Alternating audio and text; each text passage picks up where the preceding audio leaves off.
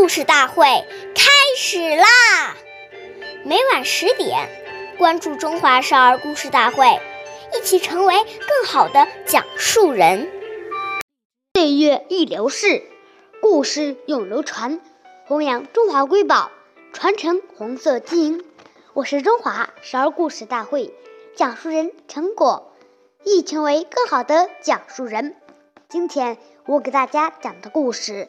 是故事大会红色经典故事第二十五集《图比养好》。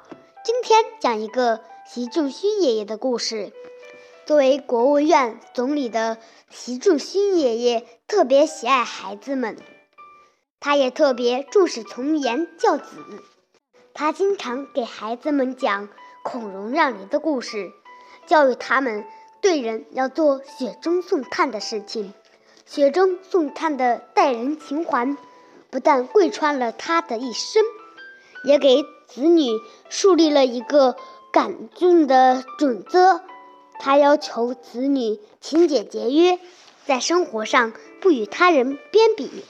当时，习仲勋爷爷一个月的工资是四百元，要养全家九口人，还要不时接济老家的亲友，所以。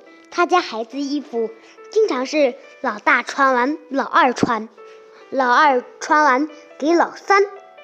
他的孩子静儿平时穿的衣服不但铺顶落铺顶，而且多是兄弟姐妹赶传下来的。冲勋夫人齐心奶奶在我与冲勋一文中写道：“记得静平。”放学因同学笑话而不愿意穿女孩子的鞋子时，冲心对他说：“冉冉穿一样。”兄弟姐妹逢年过节也会去人民大会堂、天安门城楼加一些晚会。当有人问起谁家的孩子穿的这么破，知道的人就说：“这是习家的孩子。”齐心奶奶。也始终保持着简朴的生活习惯。